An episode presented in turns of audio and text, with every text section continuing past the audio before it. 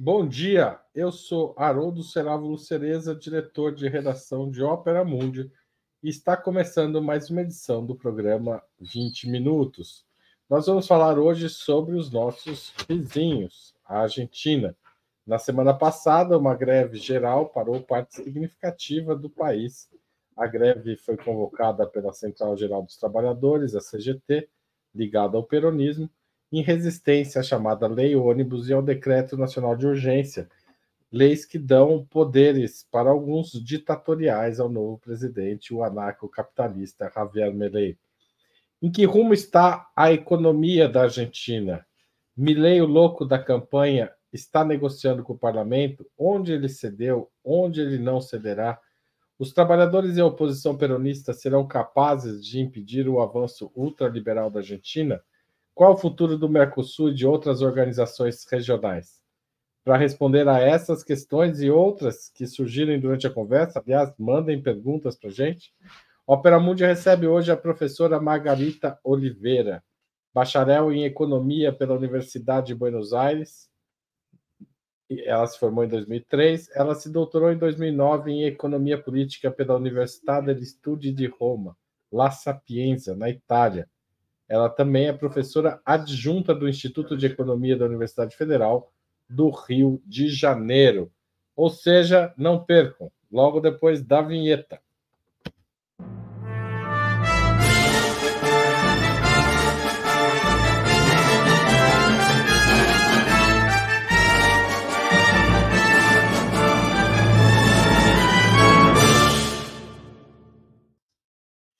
Bom dia, Margarita. Uma honra receber você aqui.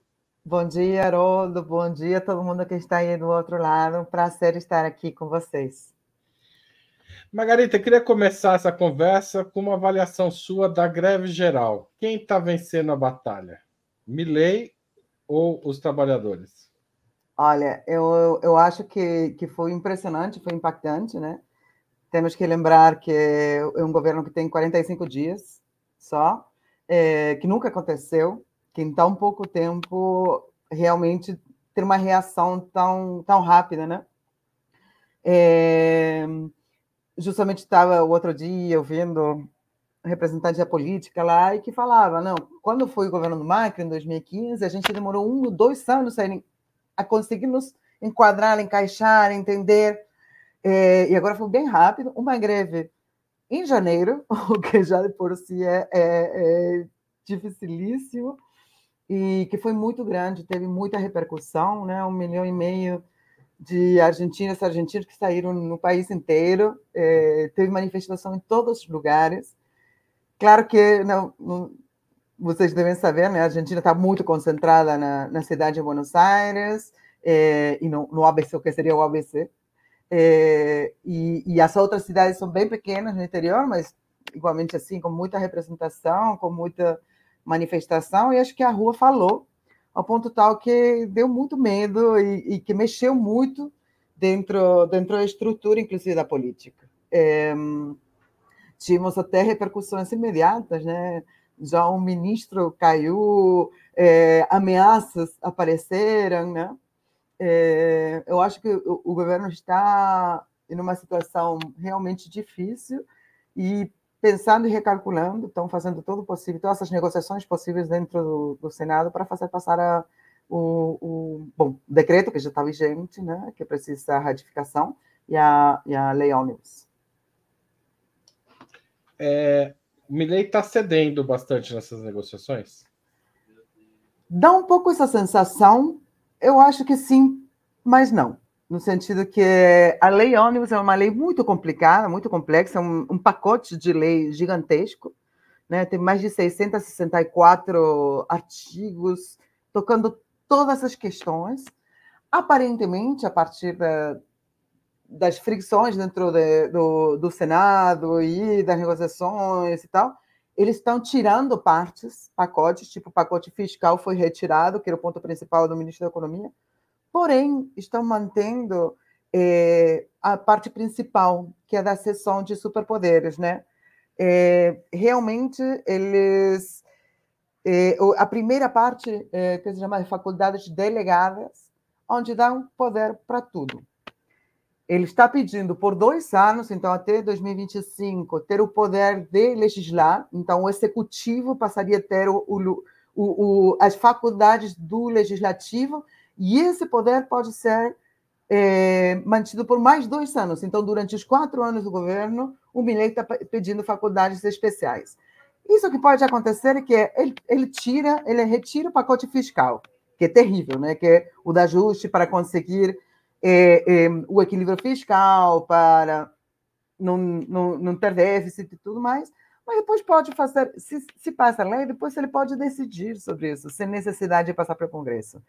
Então, na aparência, ele está tirando, ele tirou, por exemplo, da, do capítulo privatizações, tiraram o YPF, né, o, o, a petroleira e tal, mas depois, se ele conseguir faculdades especiais, eu acho que estamos tão ferrados quanto se esses capítulos estivessem ainda.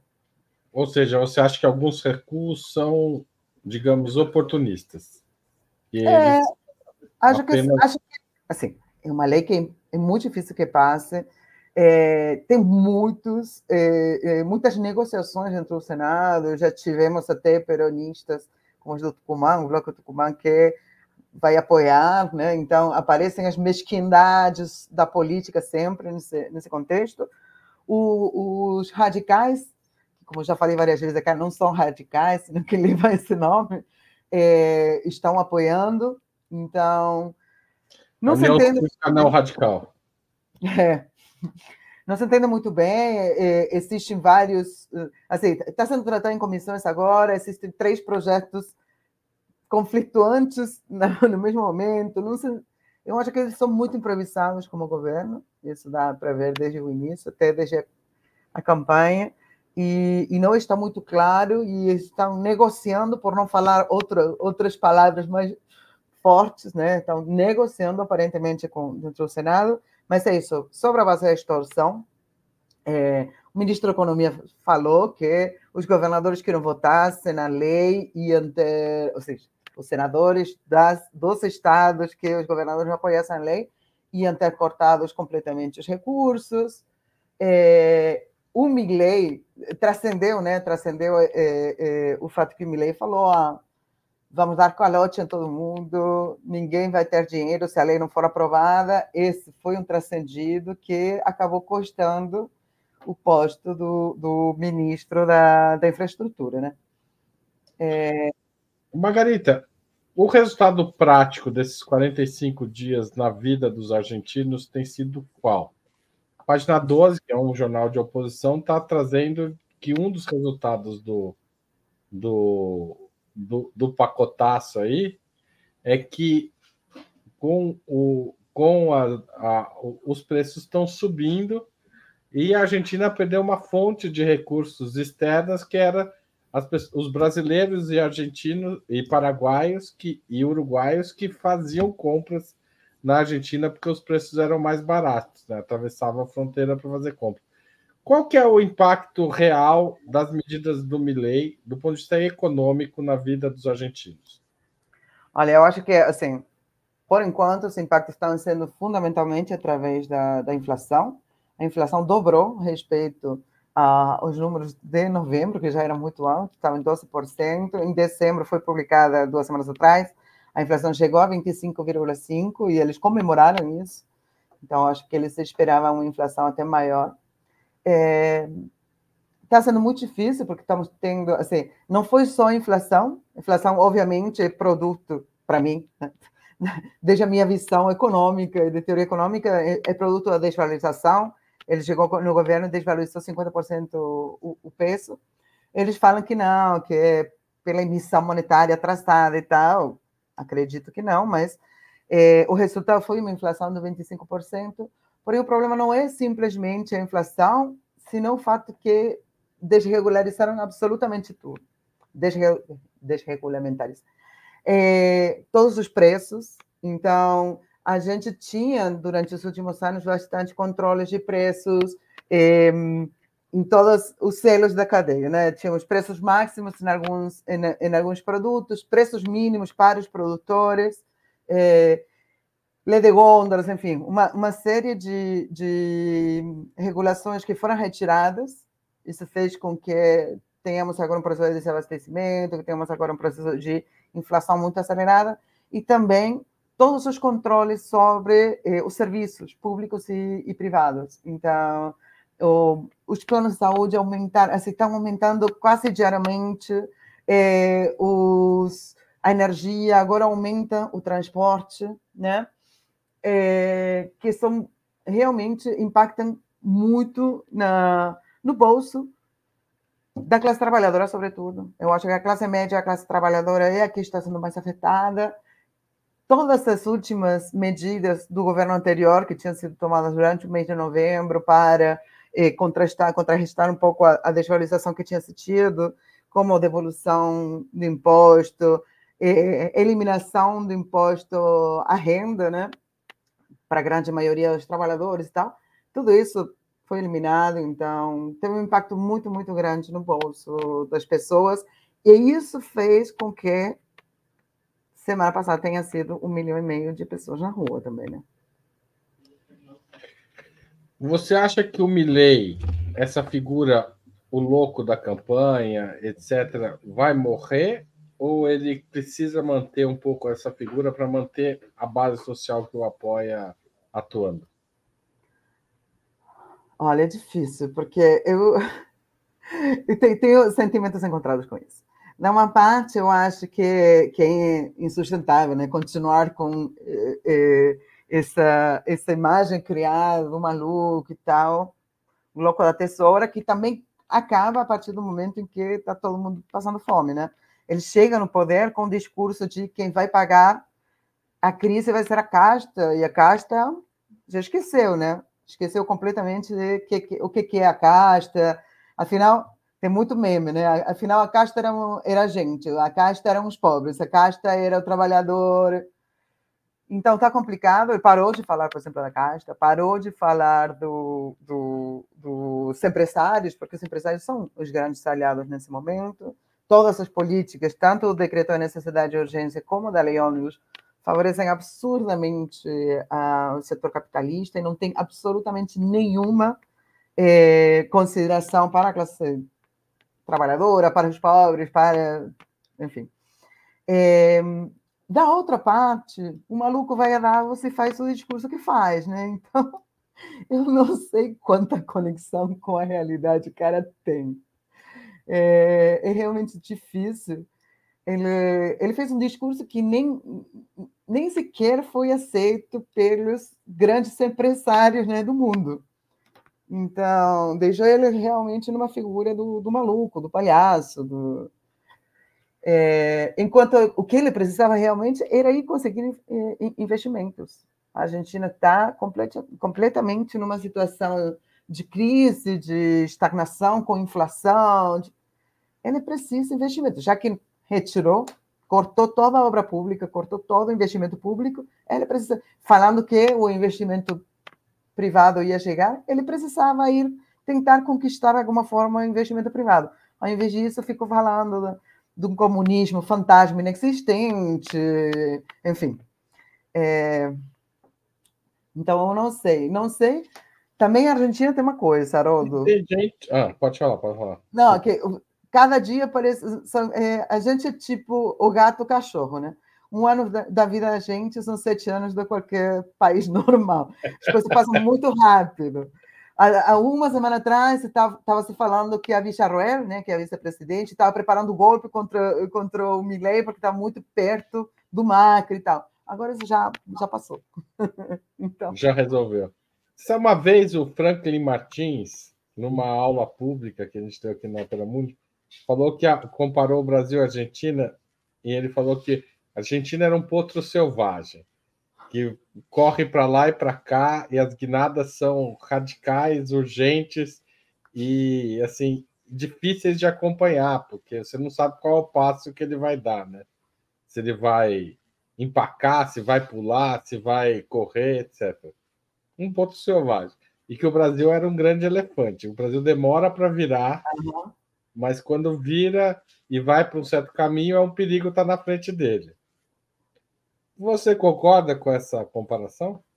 Eu gostei, gostei. Realmente, assim, eu acho que a Argentina tem um pouco isso, tem, tem um pouco, é, sobretudo nos últimos tempos, mas não, não unicamente. Assim, tem uma, uma é, desestabilização às vezes muito grande, né? E, e, forças políticas muito contrastantes e uma base é, do povo que é, é que tem participação, tem muita participação. Então, assim, 40 dias, um milhão e meio de pessoas na, na rua. Gente, somos 44 milhões. É muito um milhão e meio na rua. É muita coisa.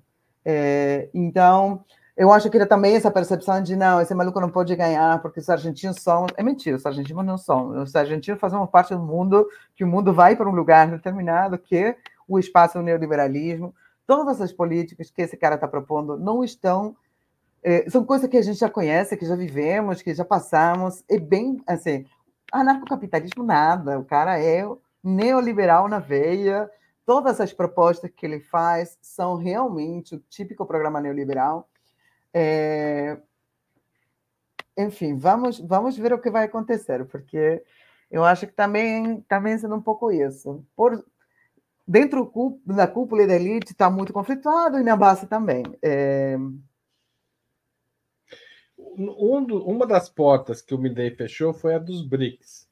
E eu acho que é uma porta que deve ter irritado muito o, o presidente Lula, talvez até mais do que a falta de convite decente para participar da posse, porque de fato o Brasil cedeu enormemente à China para conseguir, conseguir colocar a Argentina no bloco.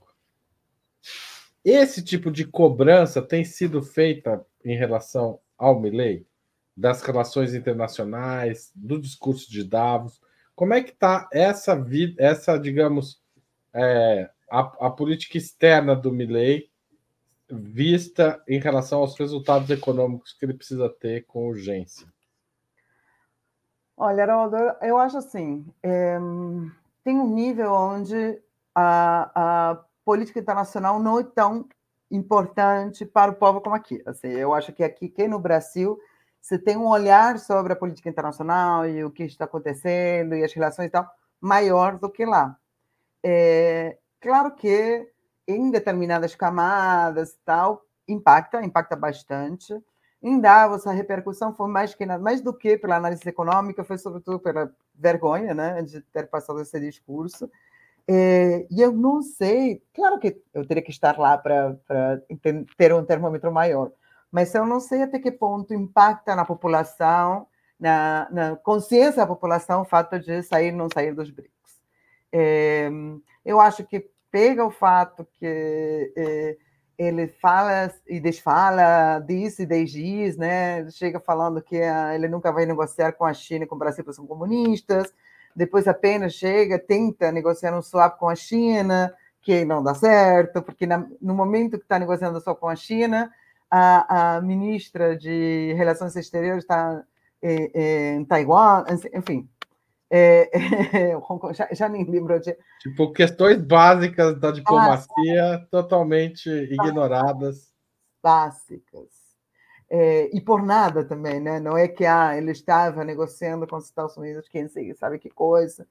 É, bom, no meio disso tudo, o cara vai estar tá ainda pretendendo ir para Israel, no meio de uma internacional a o, o genocídio em Gaza e tal. Então, é, enquanto política internacional, eu acho que eles estão, são muito, muito burros também.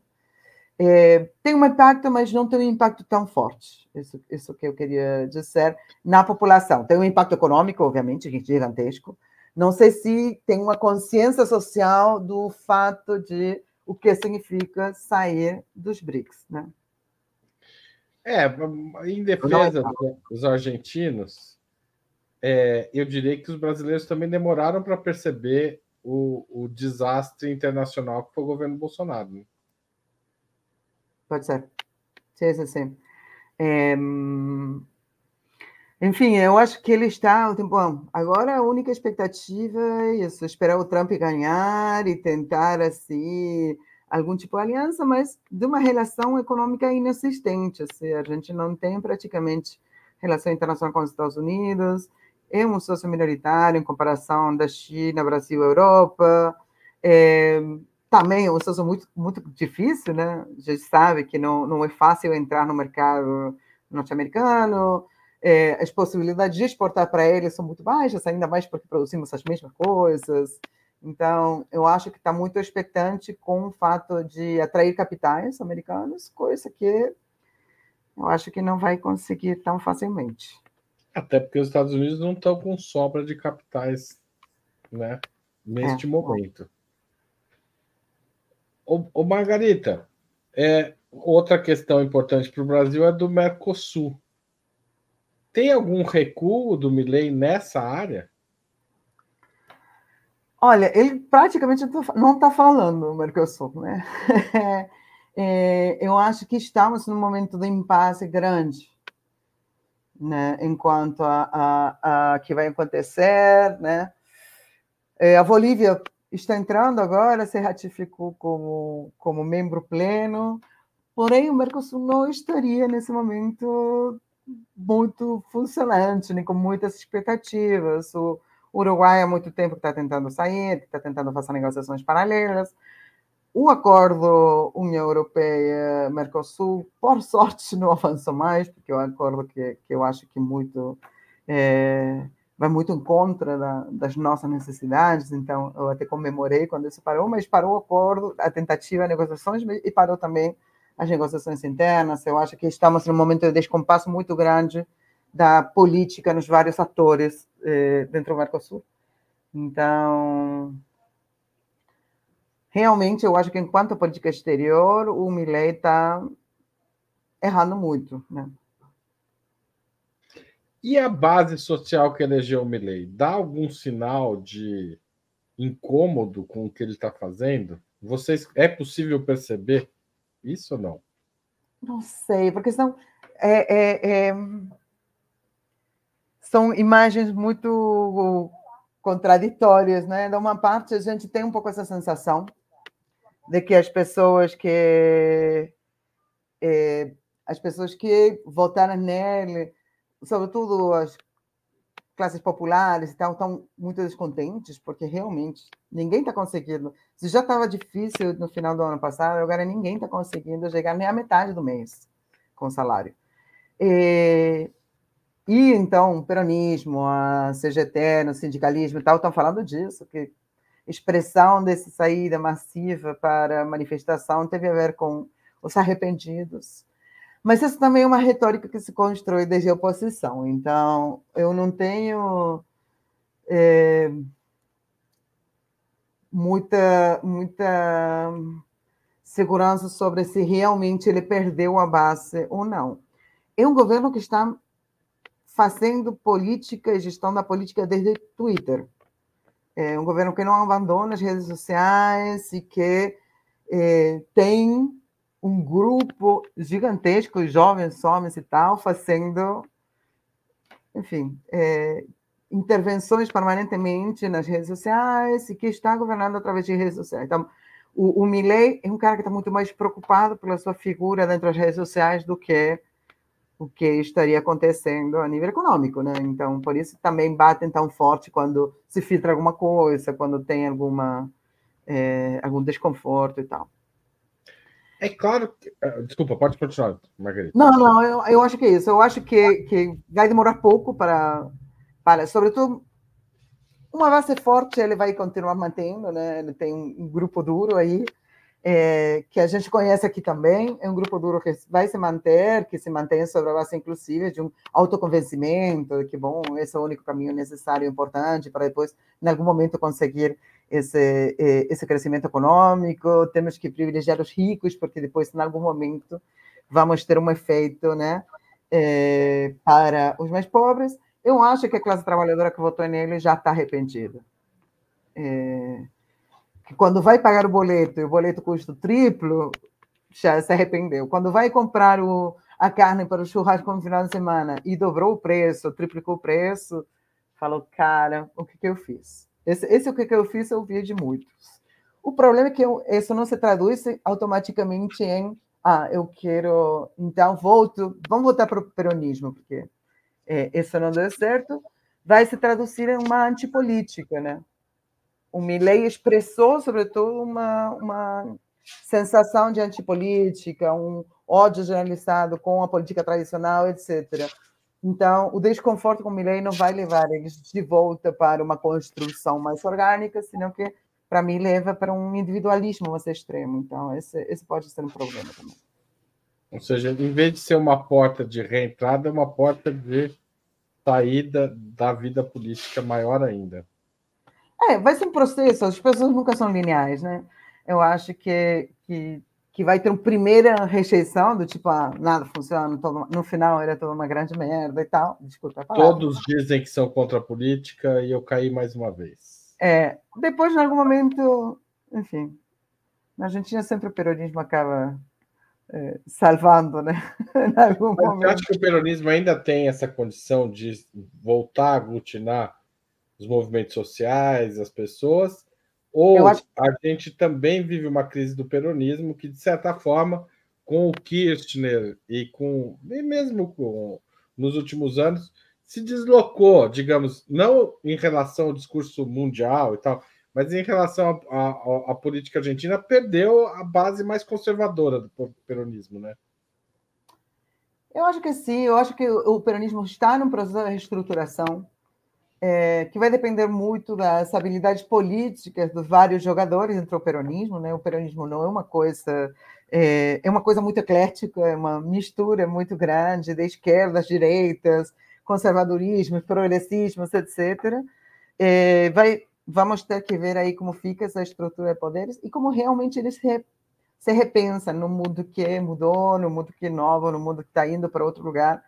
É, e a solução, vimos, né? A solução conservadora também não, não deu muito certo, né? Dar propostas de políticas mais conservadoras e tal, também não, não deram muito certo. Vamos ver o que vai acontecer. Novas lideranças têm que surgir, têm que emergir, emergir desse, desse peronismo para, para conseguir se reestruturar, mas é muito difícil dar o peronismo por morto. Eu acho que esse é um erro muito grande que eh, os políticos argentinos não peronistas sempre tiveram, né? Ah, não, acabamos, o peronismo acabou, o peronismo acabou. É, é um movimento muito grande, muito forte, muito com uma história muito profunda dentro da Argentina. Então, vai ter que se reestruturar? Vai ter. Acabou? Não acabou. É, mas o, o, o, peronismo, conforme vai tendo anos de história sem o Peron, né? Porque os tempos passam e ele vai, ele perde uma, uma coisa que o Peron conseguia fazer, que era unir parte da, digamos, da direita argentina, né? A esse projeto, né? E, e, e isso pode ser uma fraqueza, mas pode ser uma força do novo peronismo também, né? Se livrar de alguns pesos complicados para eles, ou não? Eu estou sendo muito otimista. Acho que sim. Acho que sim, sobretudo se vemos, assim, eu acho que a Argentina tem que ser olhada como um todo, não pode ser olhada só desde cidade de Buenos Aires e província de Buenos Aires. Na cidade de Buenos Aires, o peronismo muito pequeno, muito inexistente, né? Não por acaso o Macri ganha as eleições há muito tempo na cidade de Buenos Aires, a província de Buenos Aires é o peso forte do, do peronismo, que também está sendo reestruturado. Nesse momento, a província está sendo liderada por Axel Kicillof, que é de esquerda, progressista e tal. Porém, é, ele é uma figura bastante rejeitada dentro do peronismo, porque o peronismo mais conservador não gosta dele. Então, eu acho que ainda estão essas várias expressões dentro, dentro do peronismo. Peronismo se, organiza e se desorganiza, às vezes vão junto nas eleições, às vezes a fração mais de direita mais de esquerda separam, enfim. É, mas eu acho que vai ter que se repensar e reestruturar, mas ainda tem uma facção de, de mais conservadora dentro. Margarida, eu vou fazer um pequeno intervalo aqui para lembrar a todo mundo que assiste que quem mantém o nosso jornalismo vivo é a, é, são as contribuições dos nossos assinantes e membros do nosso canal. Então, se você quer apoiar o jornalismo de Opera Mundi, anota aí. operamundi.com.br barra apoio. Assinatura solidária tem várias faixas de preço lá para você escolher a sua. Se você quiser, você também pode se tornar membro pagante do nosso canal no YouTube, se estiver assistindo nessa plataforma, é só clicar em Seja Membro. Pode mandar um super chat, um super sticker agora mesmo. Até agora ninguém mandou, mas se mandar, vamos ficar muito contentes. E pode mandar um valeu demais se estiver assistindo um programa gravado, gostou do programa, mostre que você gostou, mandando uns trocados para gente. Finalmente, tem sempre o Pix, apoia.operamundi.com.br. É uma ótima forma de fazer, muito prático, você não precisa nem estar assistindo Opera Mundi e também a gente não paga nenhuma taxa, então também é legal porque o dinheiro vem inteiro para a gente. Lembrando que durante o mês de janeiro, a gente está quase acabando, daqui eu tenho hoje, amanhã e depois, se você fizer uma assinatura anual de Opera Mundi em www.operamundi.com.br barra apoio hífen anual, ou seja, você paga 12 meses para gente, antecipado, você vai ganhar autografado o livro do Breno Altman, Contra o Sionismo, tá certo? Então, anota aí, operamundi.com.br barra apoio anual. O jornalismo independente depende, sobretudo, da contribuição dos espectadores e dos ouvintes. Nós não somos super atrativos, porque será, para as grandes agências de publicidade. Então, nós precisamos de você e contamos com você. Aliás, queria agradecer a Ana Ribeiro, que se tornou membra pagante do nosso canal nas últimas 24 horas. Ela fez a estatura às 23 02. A gente nem estava ao vivo. Então, se Ana, se estiver assistindo agora, muito obrigado, mas se não tiver, obrigado mesmo assim. Margarita, é, como você acha que o governo Lula está tratando o Milley está na medida certa? É, o fato do Lula não ter ido para a posse foi uma decisão correta diante do que o, o Milley estava organizando? Ah, eu achei certíssimo, realmente. É, foi um, um, um despropósito total e absoluto, né? Convidar o Bolsonaro com uma comitiva de entre 20 e 30, no final nem sabemos quantas pessoas foram, colocar ele na, na linha de frente né, do discurso. É, se o Lula tivesse ido, realmente teriam destratado ele muito, né? O que ia ser uma vergonha ainda maior. Eu acho que, que eu, eu concordei com a decisão de não participar, é, enfim, isso, isso, gera fricções maiores ainda e é, complicações, porém, é, é eu acho que foi, olha, essa foto foi uma decisão certa que de não, não É inacreditável na posse do presidente ele convidar o ex-presidente é, e não convidar decentemente o atual presidente, né? Porque não foi um convite sério que ele fez para o Lula. Não, não, claramente não. Não foi sério. Foi, foi simplesmente como uma formalidade. Ele tem que convidar os presidentes da região, ainda mais é, é, do Mercosul. Foi a Mondino que convidou, né? não foi nem diretamente ele, quando ele estava publicamente fazendo lives convidando o Bolsonaro e família. Né? É, pelo qual eu achei certo, eu Fiquei sabendo depois que até, até o Lula ficou muito, muito chateado com o Scioli, que nesse momento era um embaixador é, argentino no Brasil, que agora estaria saindo porque teve uma oferta aí de ministério, secretaria, na verdade, dentro do governo, então outro desses que, que sempre gosta mais da política e do dinheiro, da, do poder do que das convicções, eu acho.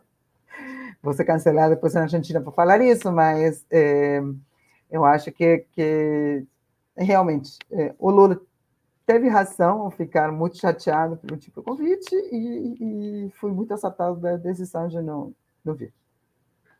Ou seja, se tem, se tem estremecimento de relações, não dá para jogar na cota do Lula dessa vez, né? Não, totalmente, totalmente. É. E eu acho que já, já, já vinha nessa. O, o Lula ter participado não ia mudar nada. Era simplesmente fazer um, um, um, enfim, deixar ele mal parado, né? Colocar ele num, num, numa posição pior. Agora, o Milley se baseia muito na, é, digamos, na rede internacional que hoje de certa forma, suporta a extrema-direita, que depende do Bolsonaro, do Netanyahu e do Trump. Exceto o Trump, os outros dois não estão numa posição muito boa. É uma política muito arriscada para o Milley. Margarita, eu só vou pedir licença que eu vou me retirar da tela, continuo te ouvindo, mas para consertar esse bug que deu aqui, que eu estou todo vi, rosto, tá, tá um pouco engraçado. Tá bom, mas continua aí.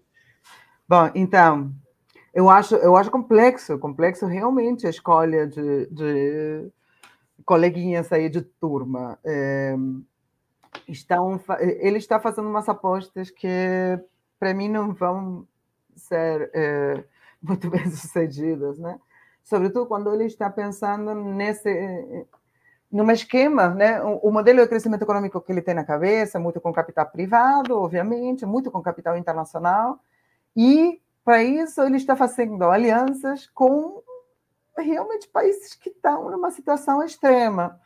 É, inclusive, se o Trump for ganhar, tomara que não, ele tem essa política de compra nacional, que é completamente oposta à política do Milley, né? Ele acabou com a lei de compra nacional agora no, no decreto. E, e, e, o que o Trump tem se mostrado é realmente o cara que está pensando como desenvolver o, a própria assim, a própria economia, não, não, não, não durante o mandato dele também não, não é que teve grandes alianças econômicas estratégicas com o resto do mundo. É, então, eu acho uma, uma, uma opção muito arriscada, mas de uma falta de compreensão, de uma burrice enquanto às relações exteriores internacionais muito, muito grande. Ele está agora esperando, só esperando que o Elon Musk chegue para comprar o lítio e salve a Argentina. Essa é a principal expectativa, né? É, que é difícil, que é difícil pensar que isso pode dar Mas certo. É, é suficiente a necessidade? Dá para salvar a Argentina com esse? É, é, não é só o lítio, ela quer vender tudo. Tudo bem, mas o Elon Musk vai comprar o lítio, quem vai comprar o resto? Ah, sim. ele, é, é uma tentativa. A gente já passou por isso, já, já passamos um período no qual a Argentina achou que podia é, subsistir bem vendendo tudo, né? E assim acabamos. É, eu acho que é muito falsa essa expectativa de ah, um crescimento para fora, um crescimento com capital exterior, com o nível de dívida que a gente tem, com o nível de dependência que a gente tem. É, ele pretende ele espera, eu acho que, que, a maior expectativa é tentar conseguir os dólares para, para fazer. Eu volto a falar agora da dolarização. Né? O problema vai ser os efeitos que isso vai gerar, tanto a nível econômico quanto a nível de sustentabilidade. Né? Na lei, voltando agora um pouquinho à lei, ao decreto e tal, ele, ele assim, acaba com a lei de terras, acaba com a lei de florestas, acaba com a lei de água, é um cara que fala que é negacionista, que fala que não tem que ter, que a invenção da intervenção dos estados para contrastar as mudanças climáticas são invenção do comunismo. Enfim, é, é um risco gigantesco, porque também a entrega de todos os é, recursos naturais são a um custo altíssimo é, socioambiental. É, além dos custos sociais, né, de aumentar a desigualdade, etc. Então, se ele conseguir, tomara que não, mas se o, se o, se o Trump ganhar, se o Elon Musk decidir comprar o lítio, que não é fácil, porque os recursos naturais estão nas províncias, né, nos estados, não no governo nacional, não é decisão dele. Mas ele pode conseguir os dólares e como a economia está destroçada, nem precisa tantos dólares agora. Está é, tá tão desvalorizada que não é tanto. Por isso ele voltou a fazer essas contas. Né? Apareceu essas semanas falando de novo que precisaria pouco para, para dolarizar. Realmente pode ser muito complicado. Decisões assim, tão curto prazo podem ter efeitos por várias décadas dentro da Argentina. Margarita, como estão atuando as figuras públicas do peronismo que as pessoas estão habituadas a ouvir no Brasil? Cristina, Sérgio Massa e Alberto Fernandes. Eles estão na linha de frente ou eles estão na retaguarda dessa, dessa resistência ao Milley? Ou não estão em lugar nenhum? Olha, o Alberto Fernandes está na Espanha. É, por sorte, ele parou de falar. Realmente, é, é, o Alberto Fernandes saiu completamente da, da, da, da, dimensão política dentro da política argentina. Não tem nenhum tipo de, de impacto, nem, nem de, de influência. Cristina e o Sérgio estão muito calados. É, as declarações, inclusive, foram de, bom, só passou um mês, não, não, o tempo. Porém, o, o, quem, quem está mais na, na linha frente é o Axel Kicillof, que eu estava falando, né, o governador da província de Buenos Aires, participou da, da greve, da manifestação, foi lá junto a alguns intendentes eh, dos municípios, e eu acho que o peronismo está nesse processo de reorganização, né? Rearticulação, de pensar e disputar e discutir quem, quem vai ficar dentro, quem vai sair, quem vai tomar a liderança desse processo. Por enquanto, não estão tendo muita.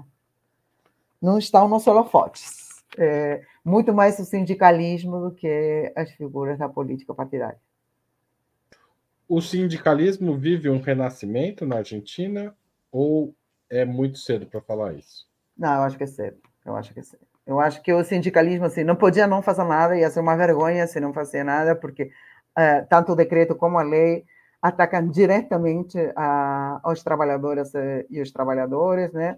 Acabam com muitas eh, eh, das conquistas históricas, acabam com o salário, acabam... então não podiam não fazer. De fato, os únicos que fizeram alguma coisa contra o, o decreto de necessidade e urgência foram sindicalistas que apresentaram um amparo na justiça para que o capítulo sobre, sobre eh, o trabalho for, fosse eh, eh, não anulado, revisto, discutido.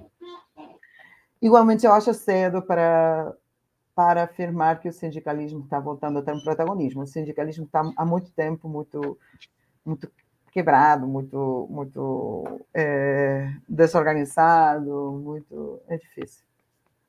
Tomara que sim. Então, outra preocupação grande do público brasileiro é sobre a questão da memória, verdade e justiça em relação à ditadura militar, né?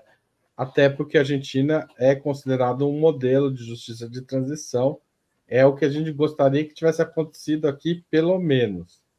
Mas a, a, a o, o, governo Milley, a, a começar pela vice-presidente, é um negacionista da ditadura. Essa questão está presente no dia a dia ou a questão econômica está muito, digamos, no, no centro do debate político para permitir que esse tema permaneça, é, seja colocado sob tensão? Eu acho que, infelizmente, a questão econômica está muito por cima. É, obviamente, dentro da, do espectro progressista é um, um, problema fundamental. Eu acho que tanto é, o fato de os militares estão reclamando, né? Nesse momento estão reclamando, bom, cadê as promessas de campanha? Eu acho que o, o Milley recuou um pouco, sobretudo rompeu relações com a Villarreal, desse aí que, que tu contava, né? Duas semanas atrás parecia que a Villarreal ia dar um golpe junto com o Macri, é, igualmente, estamos, sim, numa situação onde tem uma avançada sobre as conquistas de direitos humanos. Ele está discutindo que vai voltar a vai voltar a trazer para discussão a lei do aborto, que é lei, vai voltar a liberar os, os, os militares. Então, é, estamos numa situação bem complexa, onde, infelizmente, como a situação econômica está tão, tão, tão, tão ruim, não está sendo pauta de discussão e debate, o que pode ser um grande problema também para eles conseguirem avançar mais rápido nesse, nessa, nessa linha. Eu espero realmente que o povo é, saia a defender as conquistas é, que, com tanto esforço conseguimos nos últimos 30 anos, 40. Margarita, a gente falou bastante sobre o Brasil, mas como está a relação da Argentina com Uruguai, Paraguai, Bolívia, Chile, enfim, como é que estão as relações da Argentina com os outros parceiros regionais? Olha, realmente assim, o Uruguai foi para a proposta, né? Por exemplo, é, as relações com, com o Paraguai estão meio tensas no final do governo anterior. É, eu não sei realmente se, se melhorou muito agora, é, mas não transcende absolutamente nada. Então, as, as únicas. Não, não, sobretudo não transcende nada em matéria de, de política internacional, né? É, alianças para. Para quê? Para onde? Fazer o quê? É, os transcendidos são essencialmente esse apoio enorme a Estados Unidos e Israel, mas que mais por questão política, que é de política econômica, né? ideológico e político, mas que, do que política econômica, e do o América, a América Latina parece que não existe para, para o governo Milei, a menos essa é a minha sensação. Né? Haroldo, está de microfone fechado. É, essa é a foto da posse com os outros presidentes da região e com o Zelensky, que está presente aí também nessa foto. Enfim, que, e é, nessa foto só não está o Bolsonaro, porque o, houve o protesto de, de, presidentes da região né, contra a presença do Bolsonaro nessa foto. Afinal, o Bolsonaro não é presidente. Não é uma questão ideológica, é uma questão básica de relações internacionais. Né? Mas olha, realmente, você vê nessa foto, eu acho que na história argentina nunca se teve uma presença tão pobre de, de lideranças de presidentes, tanto regionais como internacionais. É, foi muito significativo. A, a, a, pouca, o pouco, a falta de apoio total da, da região. Eu acho que o Boric, enfim, tinha que vir, e, e o Uruguai, talvez, que veio mais convencido, mas uma ausência total de é, presidentes de, de peso, né? Margarita, muita gente acha que o governo Milley não dura os quatro anos, que muita gente compara ele ao De La Rua. Faz sentido isso ou não é, digamos, uma, uma avaliação anacrônica e, tipo, você olhando para a história do passado, olhando para o presente com os olhos no passado? Que é difícil. É uma pergunta difícil. Porque eu ouvi bastante isso. Ah, não vai conseguir, não vai conseguir, não vai conseguir chegar até o final. Eu acho que se ele não conseguir mais que nada, com uma estratégia assim, meio de dessa expressão mais direita que está dentro do governo, que, que pode tirar ele, que vem semeando um pouco esse, essa via do tipo, ah, o cara é maluco, agora todo mundo está falando, ah, ele toma clonazepam para conseguir é, é, estar aí fazendo qualquer coisa, é, bipolar, enfim, aparecem várias leituras que, para mim, no momento, foi parte dessa, de querer essa estratégia de ah, declarar ele como pessoa incapaz e que assuma a vice. É, mas com, é tudo tão estranho, tão esquisito, que tudo pode acontecer. É, eu não sei se ele não vai chegar até o final, não, não me arriscaria tanto. Vai depender do que vai acontecer com, com a economia nos próximos meses e ano, talvez, né? É, se essa está uma hiperinflação, se é, realmente começar a aumentar o desemprego, porque agora estamos num contexto, claro que é muito ruim e tudo, mas ainda com desemprego baixo, Claro que muito disso tem a ver com, com as novas formas de emprego. É, já não existe mais desemprego no mundo, porque se você ficar desempregado, você vai e trabalha de, de Uber, de delivery e tal, o que é uma porcaria, né? um salário absolutamente inexistente, não é nem salário, você não tem nenhum direito. É, isso faz com que grande parte dos trabalhadores esteja na pobreza e uma parte, inclusive, até na miséria. É, Porém, sempre na Argentina, o destino dos presidentes esteve marcado pela condição econômica e não tanto pela rejeição política, democrática, etc. É, questão econômica continua a ser muito forte. Tá certo. Viu, teve gente aqui que perguntou se o Breno está proibido de apresentar o programa. O Breno não está, ele voltará essa semana. Tava, ele tem feito programas, mas está voltando aos poucos de, de um período de férias. E também ele tem participado de muitos eventos por causa do livro e do, do combate que ele tem feito à, à ocupação de Gaza, né, militar de Gaza por Israel. Então, não se assustem, o Breno aparecerá mais vezes a partir de hoje. Na verdade, a partir de amanhã o programa já é com ele. Tá certo? Margarita, tem você tem alguma coisa que eu não te perguntei hoje, porque eu te perguntei de um monte de coisas diferentes. Mas às vezes tem alguma questão central que eu, por não ser argentino, por acompanhar como jornalista e não como alguém né, que tem parentes, amigos, etc., colegas na universidade, que eu não coloquei, que é muito importante para esse debate? Olha, eu acho que foi é, o que foi interessante, né? Além, além da greve, é o fato que o governo está procurando inimigos em todos os lugares ao mesmo tempo.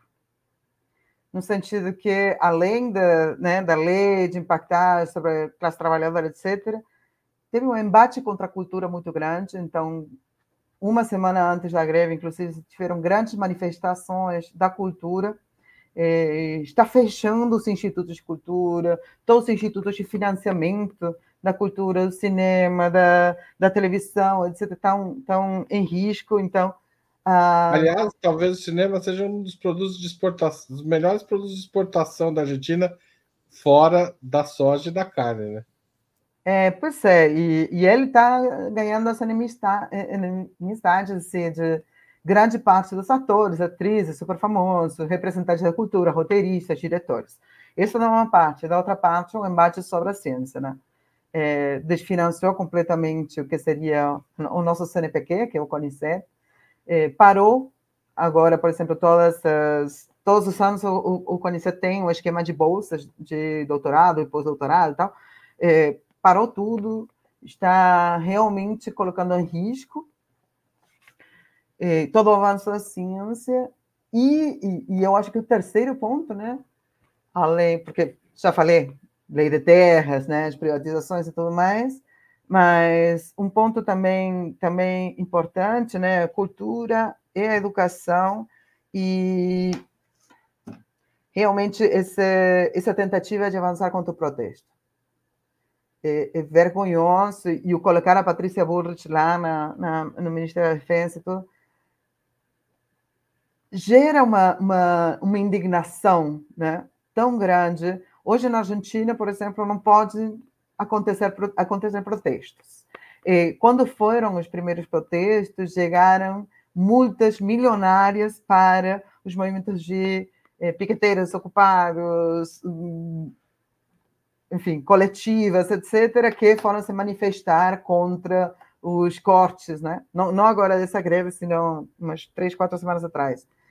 É, é uma vergonha que um país como a Argentina, isso eu acho que não vai, não vai ser tão fácil, é, não vai ser tão aceito. Então, cultura, ciência, é, incluindo universidades nisso tudo, e o, os protestos são é, áreas que eu acho que é conflitivas para colocar em, em, em contra, e também o feminismo. Né? Um dos grandes pontos desse, desse governo foi eles ganham com, essa, com esse discurso é, antifeminista, anti-mulheres, muito misógino, profundamente misógino, e, e, e, nesse momento isso, falando, chega em Davos para falar que o problema principal são as mulheres e as mulheres tentando avançar em direitos como interrupção do, da gravidez, etc. Então, eu acho que está ganhando muitos inimigos juntos, e isso faz parte dessa inexperiência política dele. Faz parte da inexperiência uma parte da, da política, digamos, é, é inexperiência ou é um projeto? Ter ah, tantos ah, inimigos ser, assim? Pode ser um projeto, mas eu não sei que tão inteligente. É obviamente que é um projeto, né? Obviamente que é um projeto, ele quer. Mas não sei que tão inteligente tentar acabar com todos juntos, sabe? É óbvio que é, é, ele está conseguindo unir coisas que jamais teriam sido, é, é, é, teriam ido juntas na, alguma. É, então, eu não sei, eu não sei. Eu acho que nos próximos meses a gente vai descobrir se foi um erro tático ou não. É, mas claramente faz parte do projeto. O projeto dele está muito claro, um projeto absolutamente neoliberal, absolutamente fascista e misógino. O Axel Kicillof tem futuro como liderança peronista? Ele consegue dobrar, digamos, a tradição, o, o grupo mais ligado a, aos seus adversários dentro do partido? Ele, você acha que ele está construindo essa liderança? Ele pode ser uma figura que a gente vai ver disputar a presidência argentina no futuro? Juro que não sei. Eu espero que sim, mas é muito complexo. É, é muito complexo porque realmente ele não tem tanto apoio é, no interior, né, no, no, norte do país, no sul do país tal. Então, é, o, o peronismo, nos últimos anos, né, o Axel vem fazendo uma carreira há muito tempo entre o peronismo. Mas há muito tempo que é pouco. Né? 15, 20 anos é pouco tempo para é, é, a política ele vem fazendo e tem tido muita rejeição dentro do próprio partido. Então, sempre foi a Cristina que sustentou as candidaturas dela, etc. Dentro do último governo, foi o que a melhor gestão foi a gestão dele, né? De todas as províncias, de todos os estados e tal. Ele se posicionou e se posiciona muito politicamente. Ele é uma figura que está muito presente eu não sei, vai depender dessa reestruturação do peronismo, para onde vai ir, se ele vai conseguir ser ou não é, uma figura de relevância. Né? A base popular quer que ele seja o próximo presidente. Eu não sei se o partido vai permitir. Tá certo, Margarita. A gente está chegando aqui no final da conversa e a gente sempre, quase uma hora já de conversa, e a gente sempre pede aos nossos entrevistados que sugiram um filme ou um livro, um, um filme, um livro ou uma série para quem estiver assistindo. Qual é o seu livro? O meu livro é esse livro aqui, que chama As Palavras Trocadas, da Laura Herber. É um livro de poesias, muito bonito. E a Laura é uma amiga muito querida, uma artista brasileira, é, com uma sensibilidade maravilhosa e, e, eu acho que temos que defender é, as artistas, sobretudo as mulheres que tão, têm uma realidade tão difícil para conseguir divulgar as obras e tudo mais. Então, eu queria aproveitar para convidar vocês a ler esse livrinho, que é pequenininho, mas tem muito profundo. Muito bom. Laura Eber, As Palavras Trocadas, editora Aine. Tá certo. E qual é o filme ou série? Então, tem uma sugestão de filme, uma sugestão de série. Série é, é uma série argentina que eu acho que foi 2022, se eu não erro, que se chama Vosso Reino, El Reino, em espanhol, é, que era uma realidade distópica, né? quando surgiu a série, era essencialmente um candidato evangélico que ia ser candidato a vice-presidente, e o que parece muito estranho, né? A igreja evangélica não tem muito poder político ainda na Argentina. Então, era um candidato a vice-presidente que, no meio da campanha, matam o presidente, que era um empresário, um candidato com uma posição muito liberal, muito de direita, posições políticas, mas também uma trama de corrupção, até pedofilia e, e que vira presidente, né? Então essa e, e, aparecia como uma realidade distópica. Hoje não é tanto. Acabou de sair a segunda temporada que ainda não, não assisti, mas que comecei, comecei a assistir o primeiro capítulo da segunda temporada e comentava antes. É, começa com todas as políticas de recorte e ajuste, né? É, todas as políticas de ajuste fiscal e tal.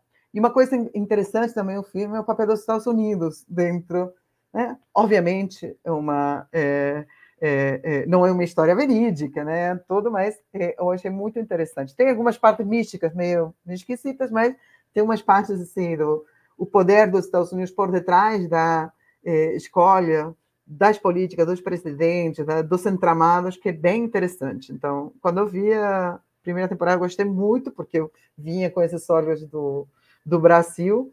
Na Argentina parecia alguma coisa distópica e hoje, infelizmente, não parece tão longe. Essa e é tem um filme, tem uma sugestão de filme também, é isso? Tem uma sugestão de filme, porque acabei de assistir, né? É, que é Anatomia de uma Queda, que é um filme que está concorrendo pelo Oscar agora, é um filme francês, que é super interessante. Eu gostei muito eh, da profundidade que o filme tem, eh, das discussões, porque coloca também em discussão o que significa quando, eh, dentro de um casal, quem tem sucesso é a mulher, não o homem, né? e o que isso pode significar, e os julgamentos, as discussões.